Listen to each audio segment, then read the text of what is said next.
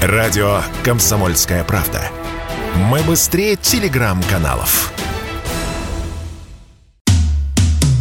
Котляревский. Бич Кавказа. Часть первая. Сегодня мы с вами поговорим о военачальнике совершенно забытом, чье имя возвращается в нашу историю только последние пару лет. В основном благодаря усилиям Российского военно-исторического общества и нескольких энтузиастов и любителей военной истории, благодаря поддержке правильной, честной исторической политики нашего Министерства обороны. Я не случайно начал с Суворова, потому что при жизни называли его Кавказским Суворовым. Звезда его сверкала. При жизни его называли генералом-метеором, потому что феноменальная способность в сверхкороткие сроки перебрасывать свои войска в любом ландшафте, несмотря ни на какие сложности географической карты, горы, реки, долины, это было у него, как и было у Суворова, а также умение наносить поражение противнику, находясь не просто в меньшинстве, а в подавляющем меньшинстве, в невероятном меньшинстве. Умение в меньшинстве штурмовать и брать неприступные крепости. Воевать по-суворовски во всех лучших смыслах этого слова. Вот что отличало этого совсем забытого сегодня, только-только сейчас. Мы начинаем о нем говорить и вспоминать поразительного, одареннейшего, человека невероятной судьбы. Звали его Петр Котляревский, кавказский Суворов, генерал-метеор. Он родился в 1782 году в селе Харьковской губернии. Он, собственно, никогда не собирался быть военным. Как бы из дворян. Его родители украинские, правильно сказать, малороссийские казаки, казачья старшина. Но это такие условно бедные дворяне, без крепостных. Отец его был сельским священником, хотя приписан был к дворянству. И сын тоже готовился к духовной карьере в маленьком деревянном сельском храме, служить потом, как и его батюшка. Все изменилось в одночасье. Дальше жизнь Котляревского начинает напоминать то ли невероятный авантюрный военный роман, то ли невероятный сериал приключенческий, но с той лишь оговоркой, что мы ни одному современному сценаристу написать такой непредсказуемый, фантастически победный сериал, какой была жизнь Котляревского. Если только мы не разделим ее на две части, потому что Котляревский прожил две жизни, в чем в полном смысле этого слова. И неизвестно, какая из них была более героической. Давайте обо всем по порядку. Маленькое украинское село, церковь, зима, метель, полное бездорожье, ну, в общем, повесть Пушкина. Потеряв засыпанную снегом дорогу, у дома сельского священника останавливаются сани, из которых вылезает молодой офицер, фамилия его Лазарев, и он просит, пока не утихнет метель, дать ему возможность переночевать. Метель бушует несколько дней, и несколько дней Лазарев – живет в семье сельского священника. Ему так приглянулся мальчишка, Петя, 9-10 лет, быстрый, сметливый, шустрый. Лазарев все время подначивает отца. Хоть ты и батюшка, но все-таки дворянин. И отдай сына в армию. Пусть попробует чего-нибудь добиться. Отец говорит, ну куда же его возьмут-то? Это же это же сын сельского батюшки с Украины. В гвардию не возьмут. Да никуда его не возьмут. Ладно, говорит офицер Лазарев. Что-нибудь придумаем. Проходит год. Об этом нежданном гости уже и забыли давно. Как появляется вестовой, который сообщает о том, что молодого отрока Котляревского зачисляют в армию на действительную воинскую службу и ждут не абы где, а на Кавказе, где служит Лазарев, командует батальоном. Так 11-летний Петя Котляревский начал свою воинскую службу. В 1793 году, естественно, рядовым, каким-то офицером. Вот так с 11 лет рядовым, затем в 12-13 лет сержант, все время рядом со своим благодетелем и старшим товарищем. Вообще, кавказское направление в то время – долговременная болевая точка русской внешней политики. Об этом можно долго рассказывать, потому что в те годы произошло поэтапное присоединение части закавказских территорий Восточной Грузии. Грузия, это еще раз подчеркну, это не страна в то время. Грузия – это территория. Некогда огромное, по тем меркам, естественно, очень влиятельное и богатое грузинское царство давно уже раздробилось, перешло отчасти под власть турок, либо персов. Отчасти эти небольшие грузинские княжества сохраняют свою независимость. Православные – это христианские княжества, которые находятся под постоянным давлением со стороны южных агрессивных соседей. Центральное царство, Картлико-Хетинское королевство со столицей в Тбилиси подписывает Георгиевский трактат, по которому, желая сохранить собственный хотя бы полусуверенитет и обезопасить свои границы от персов и турок, уходит под протекторат Российской империи. Дальше долгая история, давление Турции на Россию, вторжение персов, невероятная резня в Тбилиси, затем карательный поход русской армии во главе с Валерианом Зубовым. Я отсылаю вас к своему рассказу о братьях Орловых и братьях Зубовых. Вот лучший Зубовых, Валериан Зубов, блестяще воюет за Кавказе, на территории современного Азербайджана, полностью очищает его от персов, мстит за грузин.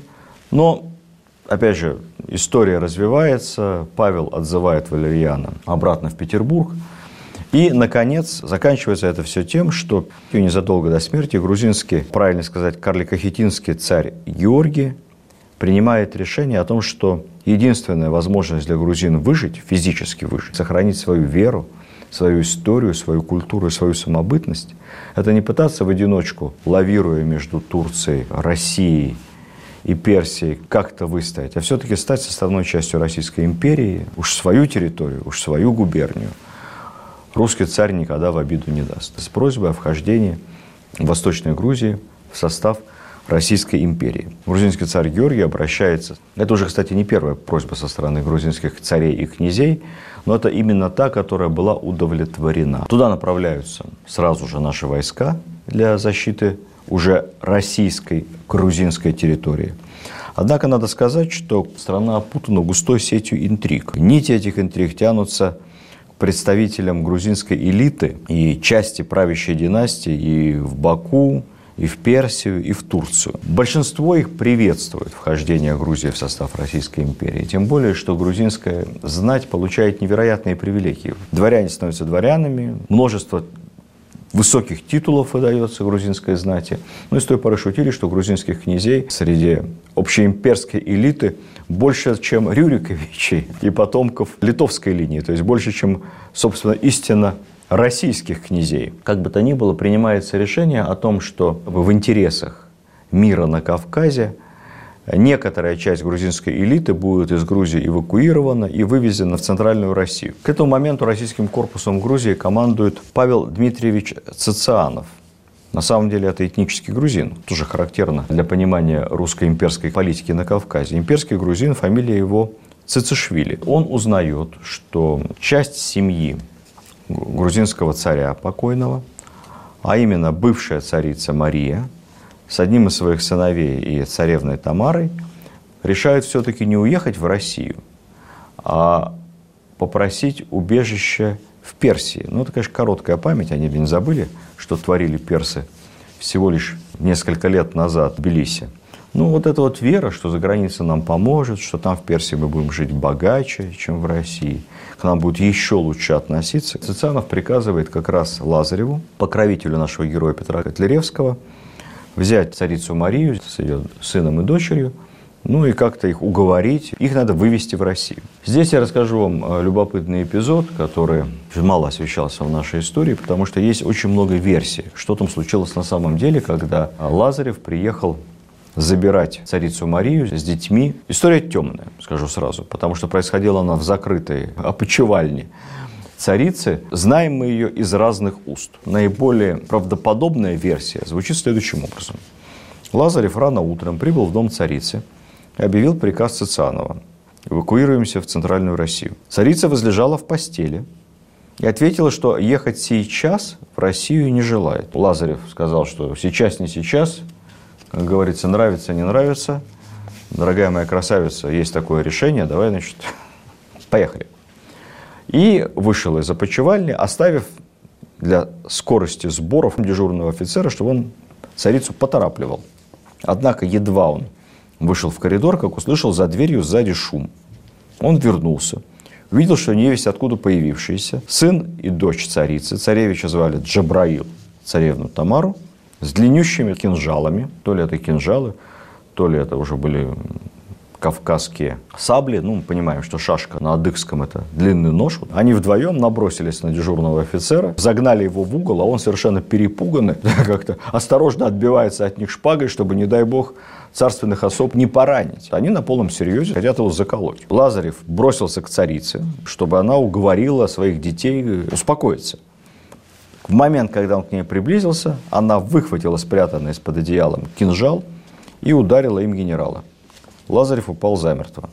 Вслед за ним был убитый совершенно ошарашенно, опустивший шпагу дежурный офицер. Что началось после этого? В коридоре находится несколько русских солдат, соответственно, конвой и охрана. Некий полицмейстер Сергунов, обмотав буквально руку, скорее всего, буркой такой толстой, он, значит, размахивая этой буркой, чтобы не пораниться, бросился на царицу и вырвал у нее кинжал из рук. Стоявшая где-то рядом в паре метров ее дочь бросилась со спины на нашего полицмейстера. Однако он оказался ловким человеком. Он резко увернулся, и она кинжалом желая заколоть спину полицмейстера, нечаянно чиркнула по плечу, поранила собственную маму. Царевич Джабраил, увидев кровь на плече матери, тут же царственный особо неранимый, упал в обморок, лишивших чувств. Так либо иначе, под вечер все царское семейство было уже под конвоем отправлено в Россию.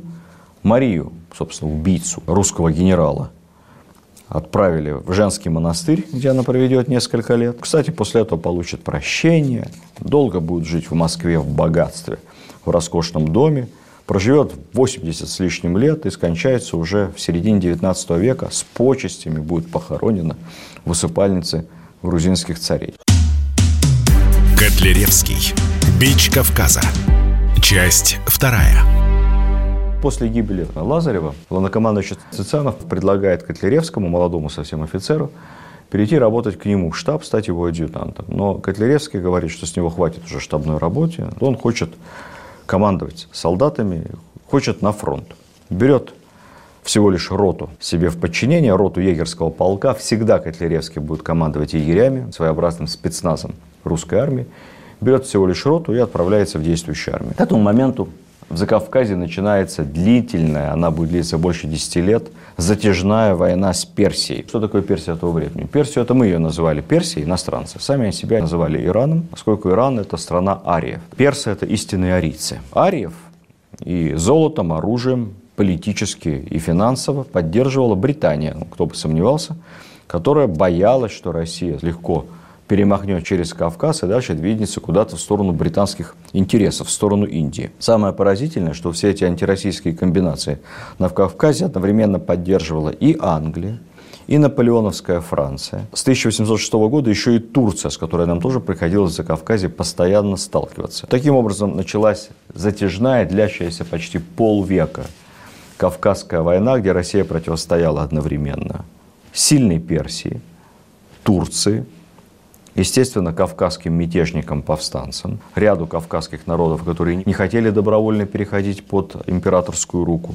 блокировали наши коммуникации с Грузией, перерезали, постоянно атаковали русские станицы, крепости, русские военные обозы и таким образом невероятно усложняли войну на Кавказе. Ну и, соответственно, все наши противники поддерживались финансово, организационно, оружием, деньгами.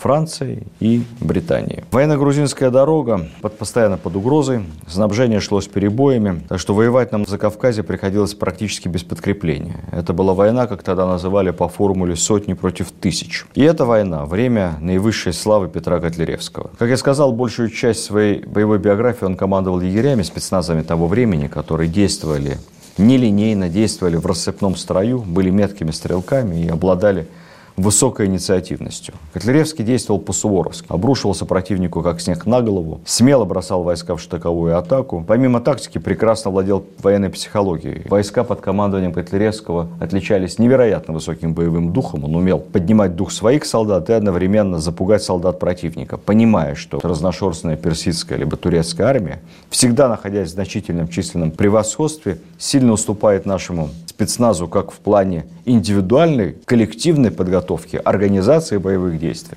так самое главное в плане психологическом. Поэтому решительный, внезапный натиск Котляревского обычно приводил противника в панику. Не буду погружаться в военные детали. Буквально несколько эпизодов из военной славы этого поразительного человека. 1803 год, Котляревскому 21 год. При занятии крепости Генджи войска, в том числе и сам молодой офицер Котляревский, капитан на тот момент, взбираются по стенам. Котляревский ранен. Из-под огня раненого выносят на руках молодой граф, тоже боевой офицер, Михаил Воронцов. Воронцов тоже что 21 год, они ровесники. Это тот самый Воронцов, будущий герой Отечественной войны 812 года, будущий командир русского оккупационного корпуса во Франции, новороссийский бессарабский генерал-губернатор, который способствовал много развитию Крыма, Новороссии, Одессы, Юга России, который, собственно, строил Одессу. Тот самый хозяин, создатель знаменитого Алупкинского Воронцовского дворца в Крыму, которому была посвящена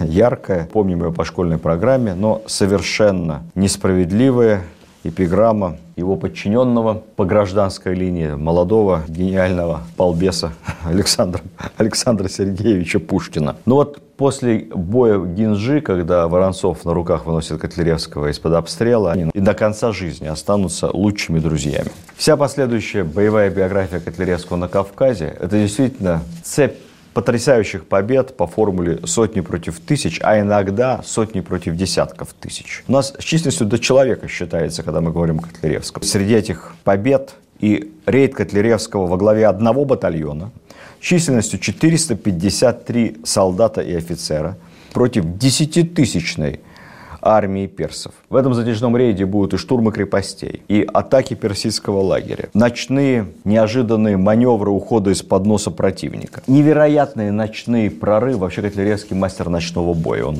любит и умеет воевать по ночам вместе со своими егерями. Будут фантастические истории про то, как, захватив очередную небольшую крепость и укрывшись своим крошечным отрядом, к этому моменту в нем от силы останется человек 300.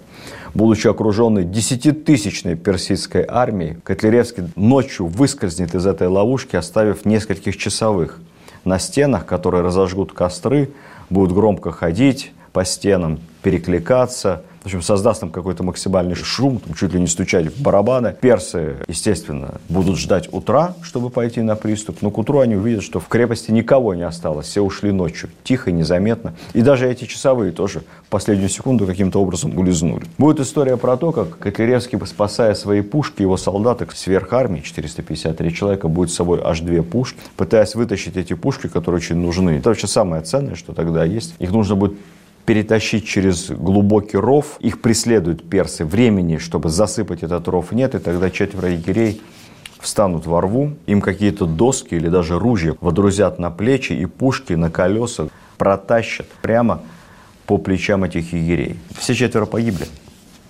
Переломались кости, напряжение. И они остались там в прикрытии отстреливаться от наступающих персов.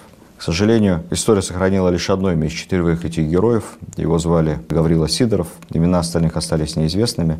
Вот они вчетвером спасли 200 своих товарищей. В судьбе Котляревского будет много невероятных боевых операций. Ему поручат действия по обеспечению безопасности в Карабахе, ну, по сути, это будет означать, что весь Карабах сначала занят, а потом защищаться от превосходящих сил персов и турок небольшим отрядом Котляревского в несколько сот человек. Это будет постоянная цепочка боев, побед, штурмов крепостей. Во время одного из таких штурмов Котляревский установит, наверное, мировой рекорд, я не знаю, найдем ли мы еще в истории боевых действий подобного рода эффективность. Крепость защищает 2000 персов, защищает. Котляревский своим отрядом в составе традиционно человек 400 берет эту крепость штурмом ночью. Мы не знаем точно, сколько из этих двух тысяч было убито, сколько попало в плен.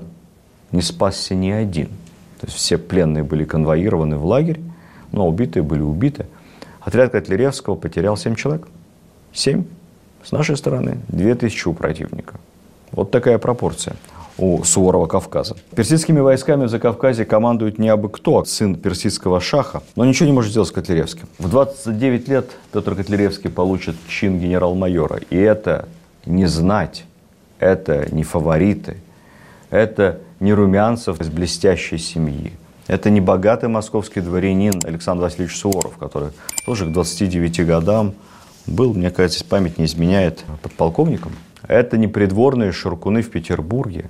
Это боевой генерал, который самый простой, насколько это возможно, семьи, который начинал службу настоящим рядовым в действующей армии. 29 он генерал-майор за захват крепости Ахалкахали. Полтора часа суворовского штурма. Егеря Котляревского вносят ноу-хау. Там очень высокие каменные стены и плюс скалы.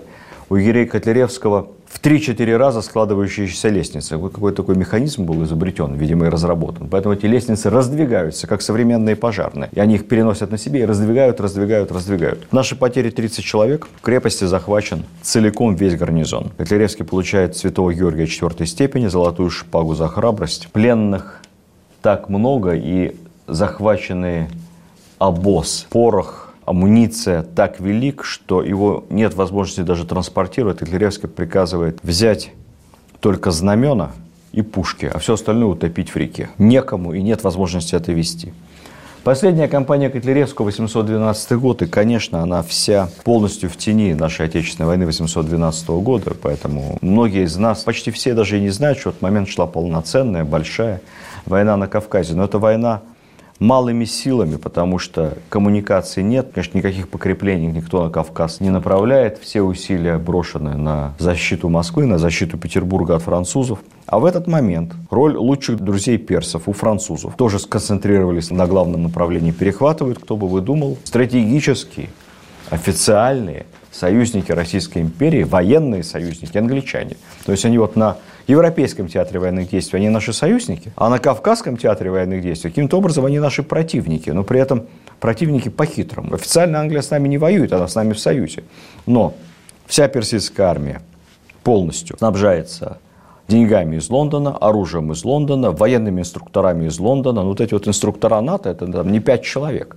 Только партия, направленная в персидскую армию в 1812 году, это 350 английских инженеров и офицеров. 350 инженеров и офицеров. Они строят крепости, и они, конечно, тренируют персидскую армию, добиваясь совершенно другого качества. Наши офицеры удивлялись, когда во время боевых действий зачастую вместо персов на переговоры с нашими в открытую приезжали английские инструктора и вели переговоры от имени командования персидской армии.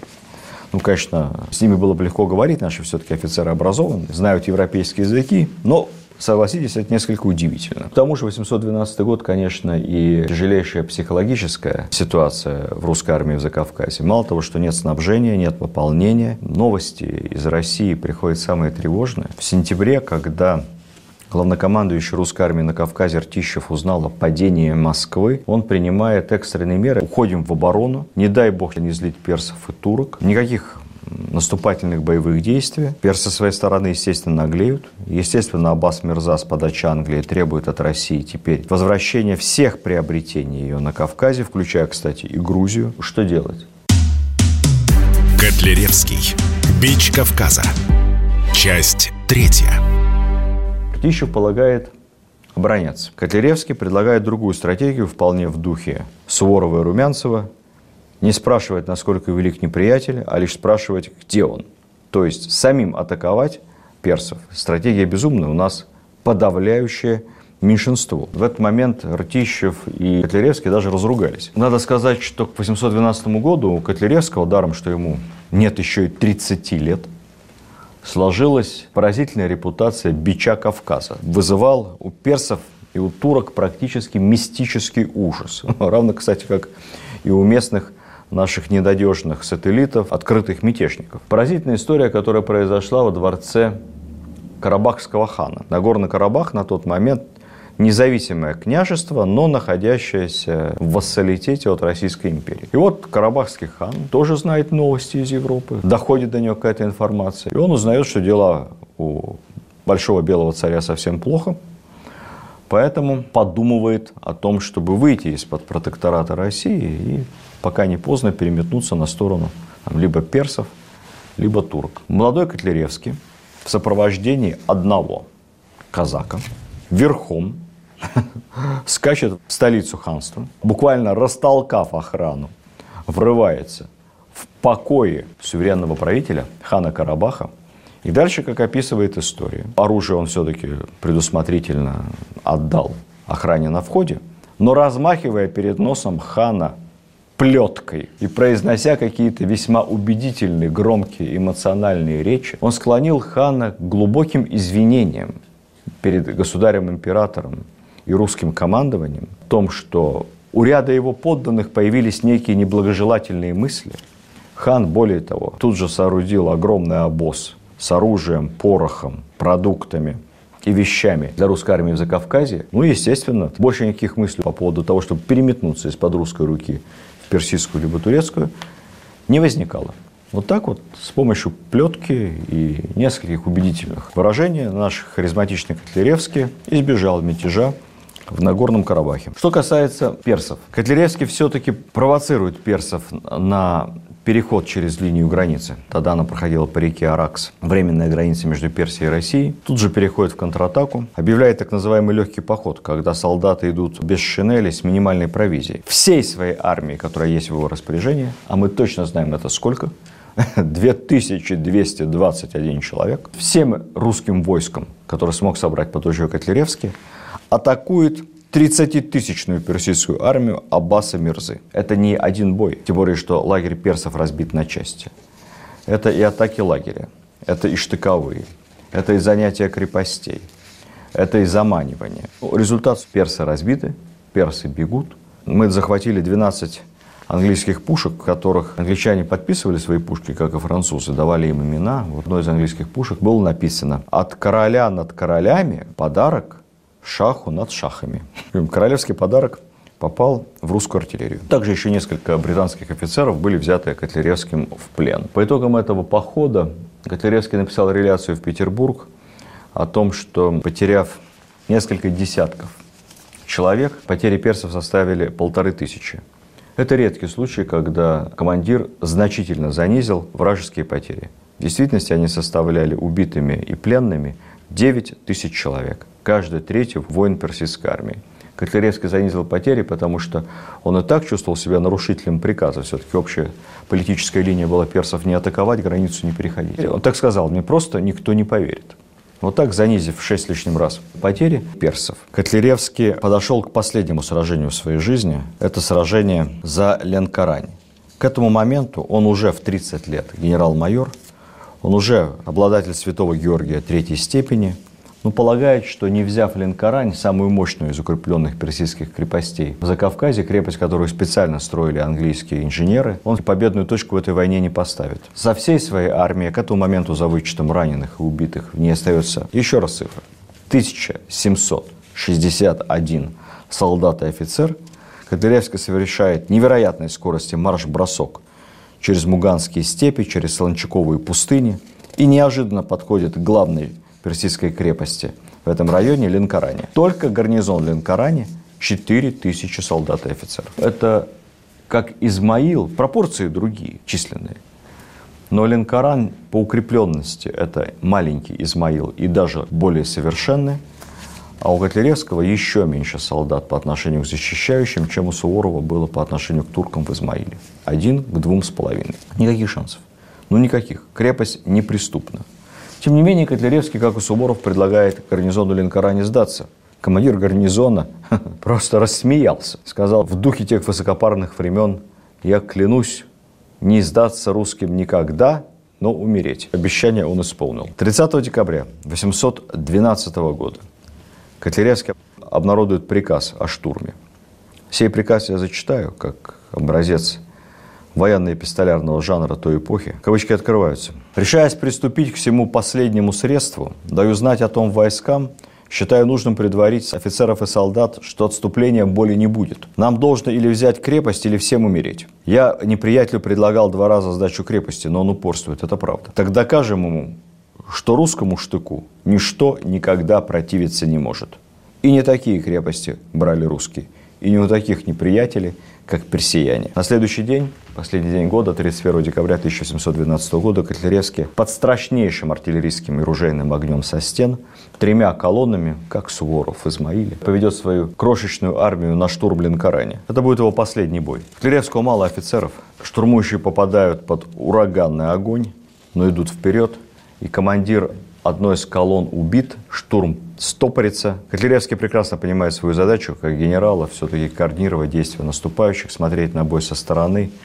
Но видя, что если сейчас не продлить наступление, то есть шанс погибнуть всем, он лично ведет одну из колонн в атаку. Спустившийся в ров Котляревский тут же ранен в ногу. Это далеко не первое его по жизни ранение. Всего лишь придерживая рукой окровавленное колено, он указывает солдатам на стену и пытается двигаться дальше. И тут же в него попадает еще две пули, одна из которых в голову, раздробила ему челюсть, выбила глаз. Котляревский рухнул на гору трупов. Поразительно то, что гибель командира не только не деморализовала русских солдат, а напротив, невероятно их ожесточила. Я не знаю, кто возглавил колонну вместо Котляревского, но в течение буквально получаса наши солдаты возьмут штурмом Ленкорань. Весь персидский гарнизон поголовно, включая командира, будет перебит. Котляревского сочтут мертвым. Лишь на следующий день, разбирая горы трупов во рву, его найдут случайно. Он будет еще дышать. Кто-то из солдат закричит, генерал, генерал жив. Он прошепчет, я уже умер, но я все слышу. Я знаю, мы победили. Взятие Ленкорани сломит персов, Вскоре они заключат мир, по которому навсегда, на вечные времена признают все приобретения России в Закавказье, признают вступление Грузии в Российскую империю. Этот мир был личной заслугой Котляревского. А тогда, то есть сегодня это представить просто невозможно. С тяжелейшими ранениями, ни одно из которых – как принято говорить, несопоставимо с продолжением жизни. Леревский выживет. Состояние его при этом будет ужасающим. Я не могу это описывать, честно говоря, иначе нам поставить титр 21 плюс на нашей лекции. Ее не увидят молодые ребята и подростки. А я бы хотел, чтобы они посмотрели нашу лекцию. Я бы хотел, чтобы они посмотрели, как с 11 лет до 30, служа в армии, сын сельского батюшки станет одним из самых прославленных генералов русской военной истории. Котляревского выбит глаз, полностью разворочена пулями челюсть, лицо его неузнаваемо обезображено. Как я сказал уже, у него тяжелое ранение ноги. Полковой доктор, как мог облегчая его страдания, в результате серии операций, все это без наркоза, естественно, вытащит из его лица и головы 40 раздробленных костей. Эти 40 костей потом будут в шкатулке храниться. Потом будет лечение на кавказских минводах. Он будет страшно страдать от болей. Естественно, нет одного глаза. Представьте себе, что у человека с челюстью, с головой и так далее. Говорили, что у него даже был какое-то время полуобнажен мозг, поэтому он просто не мог находиться на улице, испытывал чудовищные боли. Кости, которых нельзя было вынуть, тыкались ему ткани. Но в конце концов, Котляревский как-то как-то постепенно приходит в себя. Он Купил имение на Донбассе, в Донецкой области, построил церковь деревянную, перевез туда своего отца, отец его еще жив и служил в этой церкви при имении священником. Он приехал в это имение со своим товарищем боевым, неким майором Шультоном. Он даже успеет жениться на дочери своего боевого друга, однако брак этот станет трагедией. Жена и ребенок умрут родами. Часто случай по тем временам. У любого бы человека опустились руки. Но Котляревский не сдается. Он занимается хозяйством, он везде ходатайствует за своих бывших подчиненных и офицеров, и солдат. Он помогает солдатам материально, посылает им деньги. Тому самому полковому хирургу, который первые дни после ранения под Ленкоранью вытащил 40 костей из его головы, будет платить личную пенсию всю свою жизнь, даже когда будет нуждаться сам. Перевский, как это не поразительно, проживет долгую жизнь. Он ведет интенсивную переписку с друзьями. Друзей у него много с друзьями, со служивцами. Он пишет статьи в журналы, много публикуется. Одна только беда, там все-таки холодно зимой под Донецком, поэтому, когда холодает, он вообще не может выйти на улицу, его голова разваливается на холоде просто на части. Как только Николай I вступит на престол, одно из первых его решение будет личное письмо Котляревскому, предложением возглавить все русские силы на Кавказе. Естественно, Котляревский откажется, плохо себя чувствует и продолжать службу не может, но это показательно. В 1937 году, в год смерти Пушкина, Котляревский уже прожил к этому моменту 25 лет после своего второго рождения. После того, как он сутки пролежит заваленный мертвыми телами. Котляревский. Бич Кавказа. Часть четвертая. Котляревский переедет в Крым, в Феодосию, приобретет небольшой дом. И вот что удивительно, крымский все-таки теплый целебный воздух, морской, будет иметь благотворное влияние. Он сможет гулять по улице, находиться на свежем воздухе целый год, а не прятаться в доме зимой. Там подружится с молодым Айвазовским, он продолжит общение со своим лучшим другом Михаилом Воронцовым, в чье ведение будет входить Крым. Даже ему станет лучше. Вообще, в этом грустной части нашего рассказа есть повод улыбнуться. Котляревский был большим фанатом гомеопатии. Ему болей не помогало ничего. Видимо, сильнодействующие наркотические средства он в силу своего характера принимать отказывался. Но ему неожиданно помогла гомеопатия. Она была очень модной по тем временам. И он стал ее адептом.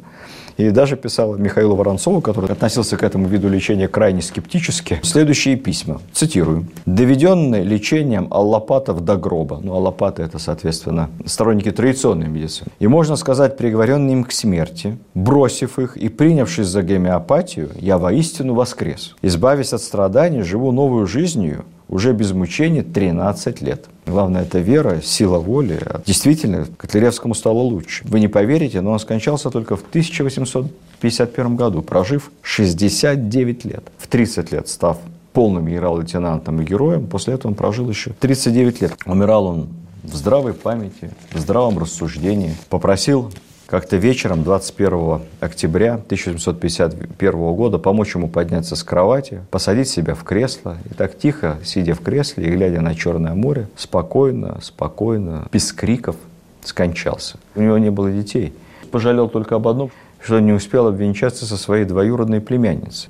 В этом не было никакой эротической интриги. Дело в том, что если бы они успели обвенчаться официально, то тогда его двоюродная племянница получила бы право на его генеральскую пенсию – как законная супруга. А так, к сожалению, генеральская пенсия выплачиваться по смерти перестала. Последним документом его стало, он писал много писем и статей, стало педантично написанное завещание, очень интересное. Он расписал подробно, кому из его племянников должно достаться какая часть наследства, но при этом добавил, что им необходимо будет собраться потом и выделить из себя главного наследника, и дать ему самую большую долю, которую он отдельно оговорил.